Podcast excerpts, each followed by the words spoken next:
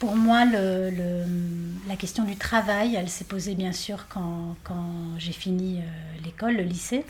Et euh, il y avait une forme de contradiction parce que euh, l'extérieur, donc mes parents, la, société en général, m'envoyaient un peu un message de d'immobilisme quelque part, de, stabilité, de maintenant tu vas euh, rentrer dans une boîte.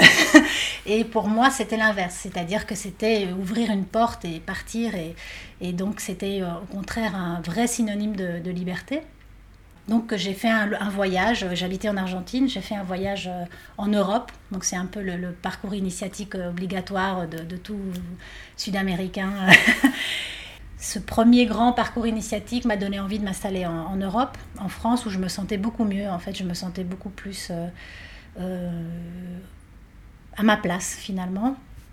Et euh, du coup, voilà, quelques temps plus tard, je me suis installée en France et donc j'ai fait des études de lettres et j'ai aussi commencé en parallèle un travail de comédienne.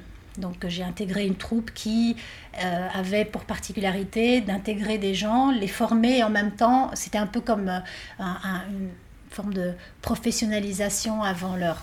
Donc on, travaillait, on étudiait en même temps et donc on étudiait ce qui était adapté au spectacle qui venait. Donc il fallait faire une comédie musicale, il faisait venir de Russie un, prof de musique, un prof de chant, etc. pour le spectacle. Donc euh, j'ai fait ça dans un début et pour un, moment j'ai partagé les deux activités. Donc euh, voilà, pour dire qu'au début, pour moi, la notion de travail était absolument inséparable de la notion d'étude, parce qu'il fallait absolument étudier pour pouvoir travailler. C'est un peu ce qu'on m'a transmis euh, depuis toujours. Euh, la grande phrase de ma mère, quand tu fais des études, tu rentres par la grande porte, etc. Donc c'était toujours pour moi un passage extrêmement obligatoire. Qui dit comédienne dit aussi des milliers de petits boulots. Donc j'en ai fait des milliers, j'ai tout fait. J'ai fait de la plonge, j'ai fait euh, serveuse, j'ai fait euh, plein, plein, plein, plein de trucs. Euh, tout ça a été très, très formateur. Ça m'a donné aussi une notion de terrain très grande, de mettre mon corps. De la même façon qu'une comédienne met son corps sur le plateau et que tout est centré sur son ressenti, son corps, etc. Pour moi, tous les travaux que j'ai pu faire, tout travail que j'ai pu engager, la notion d'y aller avec mon corps entier était très euh, normale. Donc je me suis exposée à faire des trucs euh, parfois euh, où je me suis fait mal parce que j'ai fait de la cascade aussi, j'ai fait de l'acrobatie aérienne, j'ai fait beaucoup de choses où, vraiment mon corps se mettait à l'épreuve, un peu parfois un peu sadique aussi vis-à-vis de moi. Donc bon, des questions à traiter à un moment donné. Et hum, donc voilà, j'ai travaillé comme comédienne quelque temps, pas mal de temps. Euh, voilà, c'est un travail assez instable, assez euh, euh, qui, qui, qui, irrite énormément les émotions parce que déjà l'activité demande ça et aussi le, le, type de rythme, le type de, de, de, de, finalement la vague dans laquelle on est est extrêmement irritante, on va dire. Et donc au bout d'un moment, j'en pouvais plus de cette de ce rythme-là. J'ai voulu un peu comprendre le mécanisme des choses avant de me jeter dedans, en fait. Et donc, pour comprendre le mécanisme des choses, je me, suis posé la question comment les, projets aboutissent? Pourquoi un projet se réalise et pourquoi un autre projet qui peut être génial n'aboutit pas? Donc là, je me suis penchée euh, sur euh, des études de, gestion euh, culturelle, de, de, politique culturelle plutôt. Au préalable, j'étais partie en Afrique et c'était un voyage qui m'avait extrêmement marqué. Ça a été un peu comme une, une réconciliation avec le théâtre dans son sens le plus profond, parce qu'il s'était mon rapport au théâtre et, au, jeu, c'était un tout petit peu perverti euh, à Paris par une forme de superficialité, par une forme de, non-sens total. Et je ne savais plus pourquoi je faisais euh, ce métier-là, à part pour avoir des cachets. Donc euh, au bout d'un moment, j'étais rentrée dans une forme de cercle qui, sans, aucun sens. Et le voyage en Afrique, qui était un peu un voyage dans des sources, dans une réalité très saisissante et parfois douloureuse, m'a remis en contact avec le pourquoi de, tout ça. J'ai une image, notamment le soir de mon arrivée. Euh, j'étais euh, tout de suite, je suis sortie de l'avion, je suis partie dans un festival euh, qui avait lieu à, Kinshasa, et bim, coupure de courant. Et donc, en plein milieu du festival, il y avait un artiste qui vont venir, il n'y a plus de courant, donc ils mettent des petites bougies sur l'avant-scène. Et un groupe de quatre garçons bah, qui devaient avoir 20 ans commencent à chanter avec une percussion, leur voix. Et c'était le spectacle le plus merveilleux que j'ai vu de, toute ma vie. Et je le regardais et je me disais, c'est ça. En fait, ça a été un, spectacle qui m'a guéri, en fait. C'est le, sens profond de tout ça est revenu alors que je l'avais perdu depuis euh, super longtemps. Et donc, euh, voilà, pour revenir donc après à, la vie euh, française, parisienne, etc., ça a été un peu difficile parce qu'évidemment, j'étais un peu près du noyau des choses pendant quelques mois et revenir après, ça a mis un peu de temps. Mais voilà, je l'ai quelque part matérialisé par euh, des études de, de, de, politique culturelle, comment on rentre dans la dynamique des projets, pourquoi les projets se réalisent, etc. voilà. Et donc, euh, j'ai un peu laissé de côté l'aspect comédienne et j'ai euh, commencé ce travail-là, qui pour moi était aussi une manière de, de, me mettre, de, tenir une, rampe quelque part, une rampe très sûre, une rampe euh, solide, la rampe de la continuité, de la pérennisation, de, quelque chose qui, qui, tient la route, quoi, en fait. Par rapport à mon avant qui était lui beaucoup plus dans, le, dans le ressenti est beaucoup plus chaotique. Et donc, euh, voilà, ça c'est un aspect de ma personne qui, qui, suit un peu une ligne, une certaine ligne. Et à côté de ça, euh, j'ai eu une forme de manque, de manque de, sens, encore une fois, mais de vide, mais d'un sens encore plus profond, c'est-à-dire euh, euh, pas uniquement le sens de pourquoi on fait les choses, pourquoi on est comédien, etc. C'était un sens qui dépassait ces questions-là, mais un sens vraiment profond. Et la vie a fait que, par hasard, euh, un ancien amour, donc un ancien amour, il n'y a pas d'ancien amour, mais on va dire mon grand amour de, de, ma jeunesse, est venu me, me chercher. Alors, j'enlève le mot ancien parce qu'il n'y a pas d'ancien, c'est un amour euh, au-delà du temps, est venu me chercher euh, une fois euh, quand j'étais de passage en Argentine pour rendre visite à ma famille. Et il m'a invité en Uruguay suivre le travail d'une chamane qui, était là chez eux. Et donc, je suis partie avec lui faire un travail. Et lors de ce séjour, qui était un séjour de, nettoyage, de, de, de, fait, de réflexion sur des choses que je n'avais pratiquement jamais abordé auparavant, euh, j'ai été initiée au Reiki. Et donc, euh, c'était pour moi une très belle. Alors, je l'ai compris au fur et à mesure, mais le Reiki, qui est vraiment une source, une, forme d'amour très très forte, qui, qui avec laquelle on, reprend contact, euh, c'était pour moi le plus beau bilan, quelque part, de ma relation d'amour avec, avec cet homme. Euh, puisque notre amour aujourd'hui, il était absolument impossible par rapport à nos vies, etc. Mais en échange, on a, il m'a donné cet amour-là, qui est quelque part euh, un amour euh, qui n'a pas de, propriété, qui n'appartient à personne, qui est à partager entre tous. Et je pense que c'était quelque part la plus belle manière de, donner une continuité à notre histoire qui était impossible dans cette vie-là, en tout cas aujourd'hui. Et donc, j'ai commencé le chemin du, Reiki.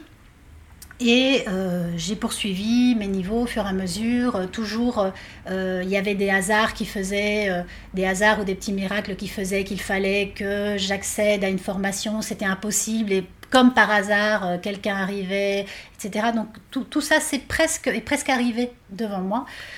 Jusqu'au jour où j'ai rencontré une maître en France qui m'a dit de, de, monter mon, cabinet mais je ne pouvais pas le, monter, d'après moi, d'après mon ressenti, parce que à côté de ça, j'avais une vie professionnelle très rangée, où j'étais directrice adjointe d'un théâtre, parce que mon activité de politique culturelle, etc., avait commencé. Elle s'était renforcée au moment de la naissance de ma fille, où je me suis mis un énorme coup de pression, où il me semblait qu'il fallait que j'assure à 10 000% financièrement, professionnellement, socialement, je devais être la, championne du monde de, tout, euh, parce que j'avais un enfant. Et donc, je me suis mis une énorme pression quand ma fille est née. Et du coup, j'ai pris ce contrat euh, qui était d'une exigence extrême pour moi, mais euh, qui était arrivé aussi. C'est-à-dire, je l'ai quelque part, je l'ai demandé, et cette chose est arrivée. Et c'était très formateur, j'ai appris, plein plein de choses, mais ça m'a aussi beaucoup fait mal, ça m'a beaucoup détruit. C'est-à-dire que j'ai perdu complètement ma liberté, j'ai perdu la possibilité de voir ma fille tout simplement parce que je la voyais très très peu. J'étais complètement prise par un projet qui n'était pas le mien. Euh, avec une grande sensation de travailler euh, jour et nuit de toutes mes forces pour un truc assez insensé finalement, qui n'a pas beaucoup d'intérêt euh, pour personne en fait, même pour les personnes qui l'activent en fait. J'étais assez étonnée par ça. Et donc, petit à petit, euh, une fois que je me suis un tout petit peu détendue de cette montée d'adrénaline de, de, de, la maternité, et au bout de 2-3 ans, j'ai commencé à me dire que, en fait, cette chose que j'avais construite autour de moi n'était pas pour moi, euh, que ce n'était pas en accord avec ma nature profonde et avec ma liberté. C'est-à-dire que moi, euh, euh, j'ai toujours été quelqu'un qui a pu se dire je pars, je pars. Euh, je, là demain, je m'en vais, je m'en vais, je reviens. je, ne peux, je ne pouvais pas être régie par des histoires administratives de oui, mais tu as posé ton congé, etc. Tout ça, pour moi, c'était absolument incompatible, en fait. et c'est personnel, hein, c'est vraiment ma façon de, voir les choses. Après, je sais qu'il y a des gens que ça rassure énormément d'être dans, des dispositions qui savent que dans un an, ils vont partir en vacances, etc. Pour moi, c'est pas, c'est pas possible. Donc, euh, cette maître que j'ai rencontrée, à peu près en même temps où je commençais à déjà me poser des très grandes questions par rapport à mon travail de directrice euh, adjointe, euh, m'a dit qu'elle pensait que je devais déjà depuis longtemps avoir un cabinet de, de Reiki. Et quand elle m'a dit ça, j'ai trouvé qu'elle était complètement folle, euh, que c'était impossible, déjà impossible par rapport à mon autre métier, où ça ne serait pas du tout accepté que je fasse ça, que c'était de la folie, c'était donc tous les préjugés, toutes les peurs en fait, je les avais vraiment matérialisées comme dans une impossibilité. Et à un moment donné, j'ai décidé d'arrêter euh, ce travail, euh, donc on s'est mis d'accord, ça s'est ça s'est défait d'une manière assez naturelle finalement. Et euh, j'en ai profité pour ouvrir mon, cabinet de Reiki. Donc j'ai lancé une toute petite bouteille à la mer, euh, un peu peureuse, en me disant bon bah de toute façon ça risque de pas se faire. Et trois jours après j'avais un cabinet extraordinaire euh, génialissime, dans un super beau quartier, tout parfait, euh, c'est-à-dire l'endroit de mes rêves. C'est-à-dire, j'aurais pas pu le rêver aussi joli, aussi bien, euh, en partage avec une personne que j'adore, que j'aime beaucoup, euh, qui, dont j'étais absolument honorée qu'elle pense qu'elle peut partager ça avec moi, parce que c'est vraiment un espace très intime, et on est tellement en accord que, son espace s'adapte parfaitement à mon espace. Je, je, sens pas que c'est son espace, elle sent pas que je l'ai c'est vraiment un truc parfait en fait. Et c'est un peu arrivé tout seul. Et donc, euh, dans une forme d'évidence, de, naturel absolu. Et donc, j'ai commencé à, à, voir euh, en parallèle à mon travail. Euh, donc, j'ai arrêté le travail au théâtre, mais j'ai créé, on va dire, ma structure de production pour pouvoir choisir les projets dans lesquels je voulais travailler, pour accompagner les gens. Et finalement, dans une forme de, de conseil, de conseil qui vient de la même façon que je, que je le pratique dans mon cabinet, qui vient de guérir quelque part, mais pas la personne, mais des structures, des associations, des projets, là où ça pêche, là où il y a un problème, là où on ne voit pas d'où vient quelque part le, le, nœud. En gros, euh, ce que je fais en production, c'est aussi ça, c'est-à-dire guérir la structure. Et en gros, euh, finalement, quand j'ai dû me poser la question euh, à un moment donné sur euh, ce que je voulais faire, sur ce que je voulais devenir, en réalité, ce que j'ai compris, c'est que mon objectif, toujours depuis euh, le tout début, ça n'avait pas été d'être comédienne ou productrice ou maître Reiki. Mon objectif, ça avait été d'être un pont, d'être un canal, d'être traversé par quelque chose et d'être au service de cette chose qui nous traverse. Et on peut être un pont à tous les niveaux. Euh, les moments où j'ai le plus euh, joui, on va dire, du métier de comédienne, parce que c'est vraiment une, jouissance que, que, je parle, ça a été les moments où j'étais un pont, où j'étais un canal, où il y a quelque chose qui est venu et où je n'étais que traversée par cette chose. Ça n'a pas été les moments où j'ai pu être à la télévision, où j'ai gagné plus d'argent, et il n'y avait pas ce pont-là. ce manque de canal me rendait très malheureuse en fait. Euh, les moments de production où je suis le plus épanouie, c'est pareil, c'est les moments où je suis un canal, où je, où je mets des gens en contact, où je, où je fais circuler les choses. Et évidemment, dans mon cabinet, c'est que ça, c'est assumé, c'est clairement ça, c'est je suis un canal. Les choses me traversent. Ce n'est pas moi qui guéris, ce n'est pas moi c'est pas moi le centre. Au contraire, je suis juste un tuyau dans un mécanisme. Et c'est ça, ça touche. Et, en fait, mon objectif, c'est ça, c'est d'être un canal. Euh, et, euh, et c'est pas du tout mystique, hein, ce que je suis en train de dire. C'est un peu une position qu'on prend euh, par rapport aux autres, par rapport à ce qu'on apporte aux autres et, donc, comment nous, on veut se positionner par rapport aux autres. Donc, encore une fois, c'est une manière de se mettre au centre de son travail sans se faire mal, sans être dans une forme de violence vis-à-vis de soi, comme j'ai pu l'être euh, quand j'étais plus jeune, mais euh, dans, un, dans un rapport beaucoup plus serein, dans un rapport beaucoup plus, en fait, de lâcher prise, plus, plus important. Et, évidemment, euh, il a fallu dépasser plein de peurs, plein de préjugés, d'auto-préjugés. Euh, de parano, parce que quand on dit aux gens, oui, bah, j'ai un cabinet, alors je suis productrice, mais j'ai un cabinet de Reiki, euh, évidemment, on va dire il y a un 30-40% qui, qui trouvent ça pas très sérieux. Et du coup, oui, en effet, mais ça, il faut un tout petit peu de temps pour comprendre que ça fait partie de leur limitation à eux et pas des miennes. Et je pense que de plus en plus, il faut, on va aller vers une vision très globale des, de nos vies et de nos réalités. Parce que les gens que je accueille dans mon cabinet vivent une souffrance énorme dans leur travail. La plupart du temps, le travail, 90% du temps, est une, source énorme de, souffrance parce qu'il est coupé de tout, il est censé être coupé de tout le reste, alors que tout ce qui s'y passe nous touche profondément, directement, tout le temps. Et donc, imaginer qu'on peut se déconnecter, se débrancher, travailler, rebrancher en sortant, c'est une folie, en fait.